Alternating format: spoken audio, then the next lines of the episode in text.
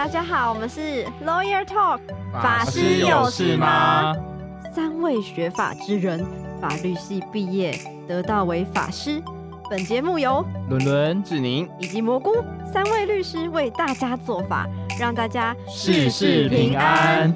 准备好了吗？进入法的世界，让我们一起施法。伦伦跟志宁，哎，Hello，Hello，我最近在迪卡上面看到一篇文章，蛮有趣的，什么文章？就是女朋友竟然用金钱交易来偷吃，啊？还 hashtag 情爱侦探事件簿，那这不就是那这不就性交易吗？就是有一对情侣交往蛮久的，但男生就觉得女生怪怪的，比如说有时候跟他说回家了，但实际上根本没回家。但是呢，手机一直有汇款记录进来，女生就说：“哦，因为他有在虾皮有商店呐、有人要跟他买东西啊，当然会汇款嘛。”那男生后来有一天就趁女朋友好像去洗澡，然后就用他的 Face ID 还是手机密码之类的解锁，就看女生的手机，然后就发现女生的汇款记录那个金额好像有一点，嗯，都是五二零呢，五二零好多啊，哇，他均一价哎，我觉得他应该是蛮良心的事业。还有九二零，对对，九二零有代表什么特殊的含义吗？就是数字可能还好，都是暧昧的感觉啊。他就是对两个人互，就是一个女生跟那个可能类似一个小王隐藏的小王在互传这种数字，例如说女方会五二零给对方，对方要会五二零给他。对我稍微来念一下，到底这个备注写了什么？汇款的备注是“我饿了，睡不着，在想你，宝贝睡了吗？”然后汇了九二零说“吸干净哦，宝贝晚安”。会了五二一说“后天 Citizen M 把宝贝吃掉哇 ”，这些的我我觉得我觉得这个商品应该叫宝贝吧，听起来好像不错、哦。对他其实应该是在卖那个吸地的啦，所以要吸干净嘛，对不对？要应该是卖吸尘器的啦。对，哦，然后昵称叫宝贝一号，宝贝对对二号这样对对，因为然后他们有时候会可能会协助去那个 hotel 西地，所以那个 hotel 的名字就是西地的地方。所以大家都可以知道我们律师如果要辩护的时候，可以讲出多么荒谬的话。对，有一天会了六六六说：“爱宝宝，你好棒，不会撑痛我。哇哦天哪！看来这个宝这个宝贝还有使用者体验呢。这个我实在掰不下去，你们自己 自己讲。”好，然后这个男朋友看了当然是，嗯，他就把这些记录全部都拍照上传到迪卡，对，然后让大家来评论这件事。就是他把这些记录上传到某个平台就对了。对，他就说我不知道怎么相信他了，我觉得他是不是一时不小心等等的，但这就是潘朵拉的盒子。虾皮商店原来是潘朵拉的盒子啊！没有是那个金融账户，他们打开了，然后发现原来里面的汇款记录都是一些暧昧的对话。我还以为虾皮商店是潘朵拉的盒子，是因为东西常会寄丢哎、就东西出来就不见这样子啊。其实其实我觉得姑不论这个道德问题啦，我觉得他们还蛮有创意的，就是把那个你这样去刷布子的时候，你的布子都是一些很浪漫的话，你没有觉得吗？你觉得那个叫浪漫吗？宝贝把我撑开，这个是浪漫吗？哦，我不知道你在讲什么。纯情的宁宁不知道。对对对，好，这个会不会有涉及到一些帐篷的，卖帐篷的。刑事法的问题？志玲，你不想卖雨伞的，我觉得看看还比较实在一点。哦，对对对，帐篷你没装好的话，还是所以。所以原来是个家电是吧？卖吸尘器又卖雨伞，对，户外用品店。对对，我们是合家欢乐的节目，你不要聊这么没有没有。对，帐帐篷是很合家欢乐的东西。然后对，但事实上呢，刚刚这种状况是有可能他把人家的私密的对话，或者是甚至是他这样别人金融账户的这样的一个截图拍下来，然后又上传到网络，这个有可能是涉及到所谓的刑事责任的哦。像刚刚这样的男生，他做这样的一个事情，可能涉及到我们的那个刑法的第三百一十五条，就是我们所谓的妨害的书信秘密罪，就是说，呃，他法条的当然有点文言文啦，就是无故开拆或隐匿他人的这个信封间信函这样子文书或图画者，可能会有这个相关的法则。简单来讲就是封起来的东西是吧？对这，个一般是过去我们是讲封起来的信封啦，别人的信你不能乱拆嘛。那如果你拆了别人的信，那我们就叫妨害秘密嘛。那另外一个就是后来刑法又有一条三百一十五条之一的规定哈，就是我们以后看到什么之一，那代表它是又加出来的一个规定嘛。那三百一十五条之一，其实我们在实务上也蛮常见的，叫妨害，也是妨害秘密罪。那它最主要罚的是两种行为，一种是无故利用工具或设备去窥视、窃听他人的非公开活动、言论、谈话或身体的隐私部位。那第二个是无故以录音、照相、录影或电磁记录窃入他人非公开之活动、言论、谈话或身体隐私部位者。相信大家听我念完也不知道我在讲什么。对，大家 手边没有法条，对对对，其实是很文言文哈哈。那其实这两条的意思，第一项，它这两个其实就是代表两种行为啦。一种行为，第一个就是说你用一些设备，例如说你用望远镜啊，或者是用一些机械设备去偷窥或偷听别人的一些隐私的活动。那第二条就是说，诶，你不止偷听偷看哦，你还用一些设备去照相或录影。第一个就是偷听偷看嘛，那第二个就是你有去录影或录音去存证这样子。那这两个都是我们三一五之一可能会去罚的一个行为，这样子对。嗯那本身我们还会补充说，这个其实是一个所谓的告诉乃论的罪。告诉乃论的意思就是说，当事人他要在知悉期六个月内，他当事人就是被害者，他要到地检署或警察局提告诉。那如果他没有提的话，可能会呃丧失他的一个权利，这样子。对，其实就是很常被人家弄错的，就是假设说我们不精准的话，我们不精准点，这就是所谓的非公诉罪啦。如果要不精准的话，对对对对对。可是重点是，这个最一开始应该不是为了手机而定出来的吧？假设说，就通常来讲，这我直接可以想象，就是厕所偷拍的那些人啊，你说那种公园偷拍，对，公园或各种地方偷拍。现在你知道偷嗯拍影片就是无远佛界，大家去推特看就知道了。对，那至于推特可以上传什么影片，我们在第一季的第一集有讲过。就伦伦伦是比较呃人体百科全书啦哈，比较厉害一点。我觉得你现在讲人体百科全书，在这个议题上，让我觉得你，我不知道你在包我还是扁我。但是其实有蛮大争议，就是像我们今天讲到这种伴侣之间、配偶之间，尤其是夫妻啦之间的一些妨害秘密的问题。原本我们是想要，例如说，本来这条罪看起来好像就是要预防那种偷窥狂啊，或者是偷窥别人隐私的这种人，但是事实上，在实务上后来又衍生出一个很多的案件类型，就是说配偶跟伴侣之间，因为我们为了互为了要了解彼此的生活嘛，或者互相取得信任，常常会看对方的手机，或者是想要看一下别人去了哪里。我个人觉得，就是如果我另外一半要在我手机上装 GPS，绝对马上分手。哦，对，我觉得是这样子。对，但是就是大家内心都会有一个安全感嘛，大家对啊，都在找寻那个虚无缥缈的安全感，有而且大家很常在公车后面就看到那种抓猴、抓猴，抓二奶，有没有？哦征信社都会有啊，然后还会有一个猴子的图案，对，然后就是说它可以帮你帮你去什么抓奸在床，然后呢，你就可以。哎，你就会想象那个征信社的侦探会帮你拍到，就是他们的那个亲吻的画面，或者是直接他们两个在干嘛的时刚好候不小冲心进去，滑进 motel 的那个瞬间，这样子，对，就拍到了。对，那通常这个东西是怎么拍到的？前面一定是比如说他有装 GPS 记录嘛，不然你怎么知道他开车到哪里？就是有跟监嘛，就是有跟监。比如说他在车上有装了一个会跟踪他车子 GPS 轨迹的一些发射器。对，或者是说，就是太太有拿到一些东西，比如说她偷拍老公的手机的 line，哎，发现老公竟然有买春，哎，发现老公竟然有小三，然后传给征信社，让征信社去做搜证嘛。或者是叉叉 motel 的收据啊什么的。但征信社真的蛮贵的，而且不一定拍得到，所以大家就在找这些钱要需要注意一下。对，这个跟投资一样，有赚有赔，大家这个详详阅公开说明书这样好。就是那我们其实今天要讨论，就是说，那我们可以理解夫妻间本来就，例如说，我们会为了安全感，或者是为了维持夫妻关系，或者甚至说，例如说，假如对方真的出轨了，那我们已经结婚了嘛，那我们有可能未来会有相关的这个离婚诉讼，甚至是我们之前有聊过的侵害配偶权的诉讼。那这时候我可不可以诶利用看别人手机，然后还照相存证，或者是录影存证？那日后我想要当成证据来使用，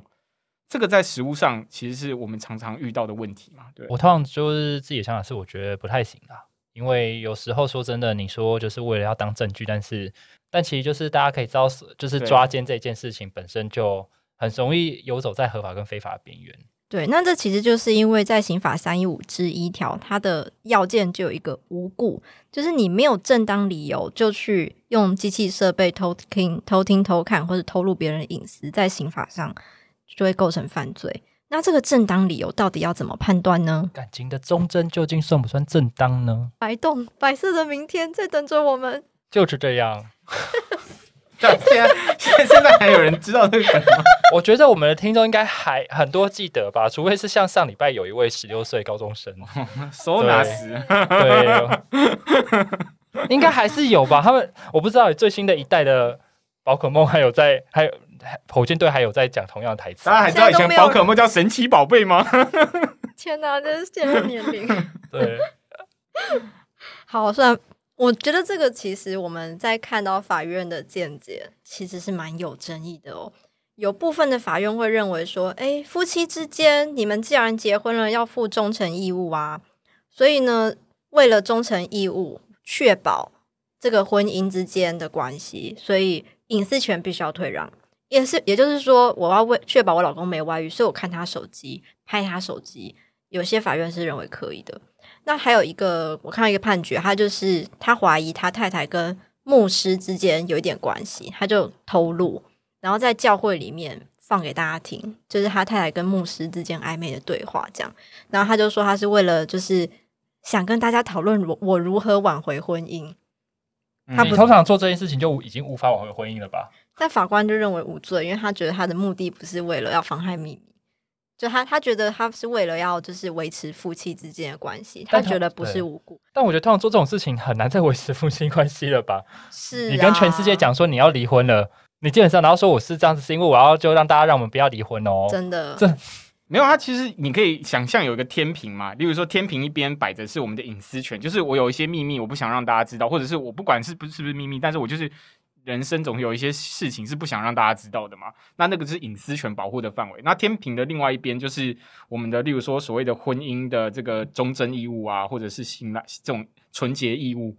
就是这种东西也是可能需要被保保障的价值，那可能在这些有一些法官就会认定说，那我们为了保护我们的夫妻之间的关系，或保护我们的夫妻之间的忠贞义务，有时候这个隐私权的部分可能要退让这样子，所以他会认定说，诶，所以这时候你可能怀疑，呃，另外一半有这个出轨的可能性，而去收集证据的话，可能算是有有正当理由，所以不会违反我们刚刚的妨碍秘密罪。但这只是有时候，对不对？对我看我看到有一个判决是这样，他说，呃，如果说夫妻一方的行为在客观上啦，有感觉上已经让另外一方对婚姻的纯洁产生合理的怀疑，那他就可以在车上安装 GPS 卫星定位系统啊，还有行动电话监听哦，来监听他方的行踪跟通话。有判决是觉得可以，但是这个真的很争议，有判决也觉得不行，对不对？宁宁，对，所以变成是说，就代表说法法律上所有的法官或者是所有的判决都会认定说，我只要为了为了维持我的婚姻，为了保护我的婚姻而去拍对方的手机，或者是诶在人家的车上装 GPS 这种事情，就是被允许的。事实上的呢，不是，就是说。事实上，也有很多法官跟很多判决是认定这样是犯罪的，这样是违反我们刚刚讲的妨碍秘密罪的，就是三一五条之一，刑法三一五。哎，那这样子的话，那一些说就是没有成立无过的理由是什么嘞？呃，我可以大概念一下，例如说有一些最高法院，呃，或者是有一些地方法院或高等法院，他们认定是说，他认为说，例如说本来就当然应该要负所谓的忠贞或保障婚姻纯洁之道德上或法律上的义务嘛，以维持这个夫妻间的幸福圆满的生活。但是他又说，不是说配偶的任何一方都因此而必须被迫他接受他方全盘的监控自己的日常生活或社交活动的义务。他意思就是说，虽然我认为说，当然就是我婚姻要纯洁，或者是婚姻有负负忠贞的义务，但是也不代表说我所有的隐私都要揭露在对方的这个监控之下。也就是说，他不觉得说，就是你把它全面掌握在手中是可以维护到忠贞义务的。对，其实我觉得就是像是我们人常常讲的，就是人与人的相处总是会有界限嘛，不管你跟别人再怎么样的亲密，总是会有一个我们要有点空间，对是要有点空间要，有让我有一个呼吸的地方，这样子。对，对啊，然后有一个判决是，就是如果你怀疑配偶有外遇，你就在车上安装 GPS 卫星定位系统，这样子就会也是会构成三一五之一。对，然后你就是就是像刚刚那个蘑菇讲的，有人诶，有的法院觉得装 GPS 也许是合理的，也有法院觉得说是不合理的，那变成是说真的有时候要看个案的状况。因为其实我是在想说，会不会很多案子其实是当事人不，就是其实是没有发生，对方真的没有外遇，可是这种是有一方觉得还有，所以就真的装了。那你这种情哦，况下就是侵犯隐私啊，你因为这种案子通常不会浮上台面嘛，因为没有拍到就不会告。对，可是重点是这个案子就是确实另外一个人隐私是这样子被，就是他的担心啊可能是没有没有理由的，没有依据的，也有可能对。嗯把刚刚那个最高法院还后面还有一段，我把它念完哈。他就说，例如说，就是他刚刚讲说，你不能去无故的监控、无底线的去监控嘛。他说，所以你不能借口怀疑或有调查配偶外遇的必要哈，即任有恣意窥视、窃听他方，甚至哈周遭相关人士的非公开活动、言论、谈话或身体隐私部位的举措，呃，帅位其具有法律上之啊，可这个不可以翻成白话？我相信听众应该也听不懂这是什么意思。白话文就是说，你不能把这个东西无限上纲了哈，你不能说为了要监控配偶就无限上纲，什么都要看，什么都要听，什么都要跟，这样子对方会压力很大。就像志哦宁是很有安全感的人，但是我可能就是我跟他交往之后我没有安全感，所以我呢我还是一直去破坏他一举一动。对我们对，假设是这样 对假如，是这样，就是我觉得对每个人当然都是有一定的界限存在。那有的法官就是觉得说你。不能以这个为了维持夫妇妻之间的这个关系为理由嘛，无限上纲到不停的去跟对方这样。我对，所以我觉得说讨论到这里，我觉得可以留给观众一个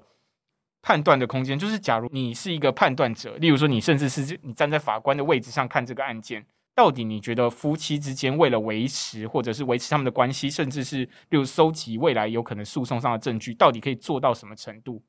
例如说，像我们刚刚讲的这几种很很经典的案例，我可不可以偷拍配偶的手机的画面？例如说赖的对话，或者是呃 WeChat 的对话这种，或者是手机的简讯这种，甚至像我们刚刚讲的这个金融账户备注。那另外一种就是，可不可以在车上装 GPS？可不可以在对方的手机装追踪系统？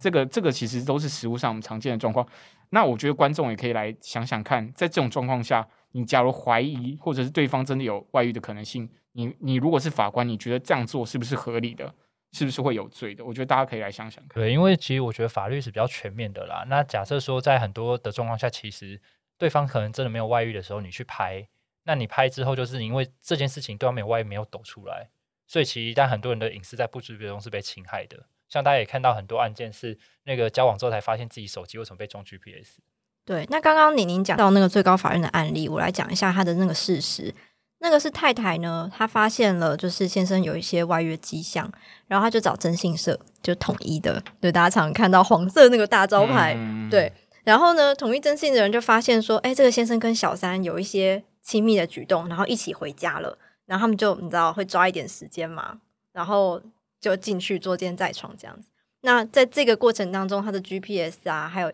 拍到照片，就是法官这边就认为说，虽然说夫妻之间有负忠贞义务，但是就是先生也还是有他自己的隐私，所以他还是认为构成了妨害秘密罪。那我觉得大家可以更进一步思考，就是真的有外遇好了，他就是有偷吃，那这个时候他还可以有隐私吗？对对，我觉得这个就是一个一个天平的问题了。就是说，好，这个人他真的做了错事了，那他是不是呃他的隐私就应该无条件的，或者是无无上限的被公开在另外一方的这个监控下面？那其实我觉得这有可能是因为现在民法一百零五一零五二条真的规定的非常硬，对对，就是我们的破绽主义，也就是转成把它，就是我们来找全民来找茬，两方的错谁比较多？没错，然后一定要符合，比如说跟配偶以外的人合意性交，简单来说，你就一定要抓到外遇证据，或者是他错的比我多，我要找到这样的证据，我才有办法离婚。对，所以他跟对方有去旅馆里面，我不管他们是不是盖棉被纯聊天，他们就是有怪怪的。嗯对我们之前有聊过离婚的那个法条嘛，就是民法的一零五二条。请参看我们第一季的，就是讨论离婚的那一集。对对对对，所以有时候太太她也是被逼的不得不，她一定要取得这样的证据才有办法离婚，不然她可能跟她老公说：“哦，我觉得你有外遇，我想要跟你离婚。”她老公不离怎么办？她透必须要透过裁判离婚的状况，她才可以真的离开这个男人的话，她就被引导到，她可能要去偷拍他的手机，她可能要去就是装 GPS。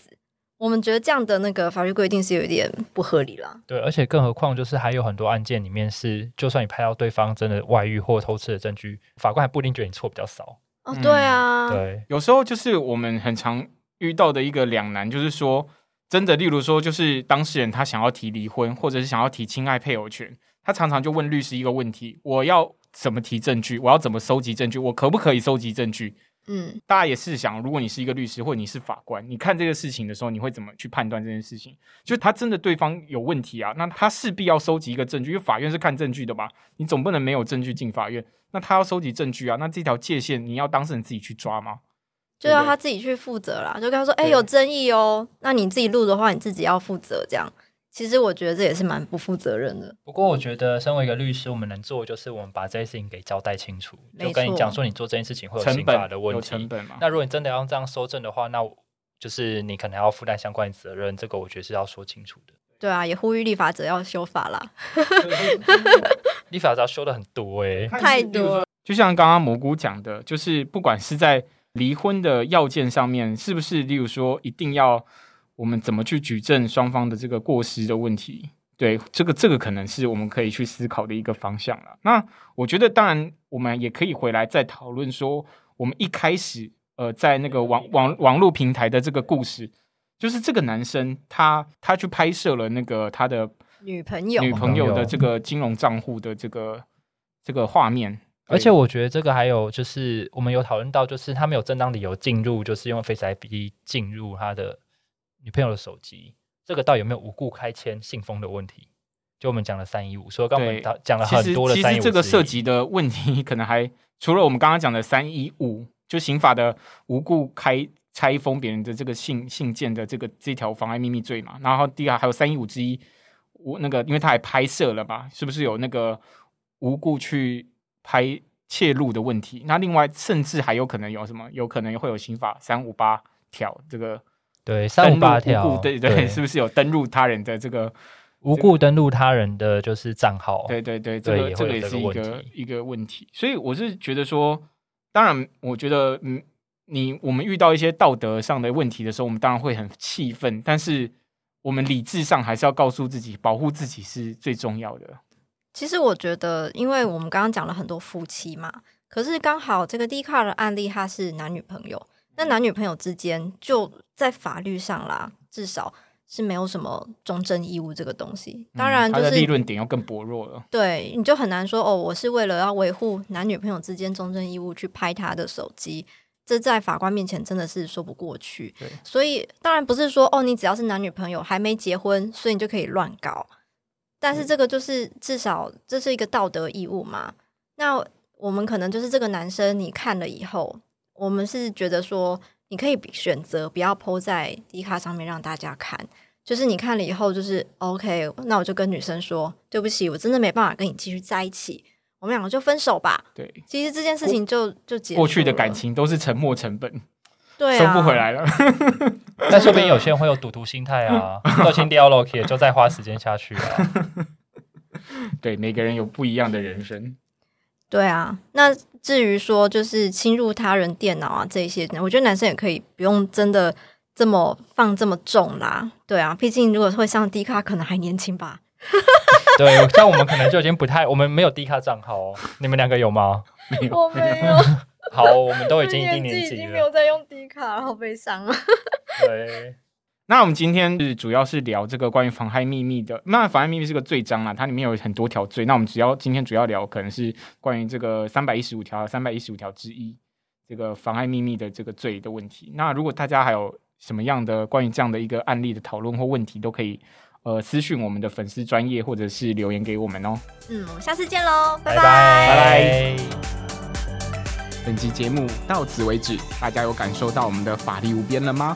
听完本节目，如果有什么意见或是有什么想听的内容，请大家来我们的 IG 及 Podcast 法师有事吗？留言、按赞，并给我们五颗星的评论。那我们下次见喽，拜拜拜